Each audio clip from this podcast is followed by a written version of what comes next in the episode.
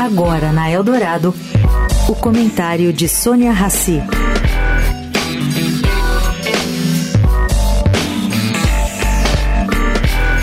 Gente, aconteceu uma coisa estranha na cidade de Salvador. A Câmara local aprovou um projeto da prefeitura dando aval para troca, venda ou doação de 40 terrenos públicos, sendo que destes 15 são áreas verdes. Isso mesmo, áreas verdes.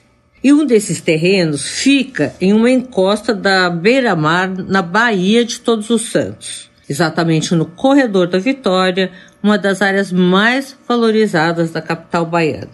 Flora Gil já gritou. A mulher de Gilberto Gil fez um apelo público pela preservação da Mata Atlântica local. É, gente, parece que não é só São Paulo que está mexendo no seu plano diretor para facilitar construções em áreas preservadas. Salvador, pelo jeito, não está ficando nem um tiquinho atrás. Sônia Raci, para a Rádio Eldorado.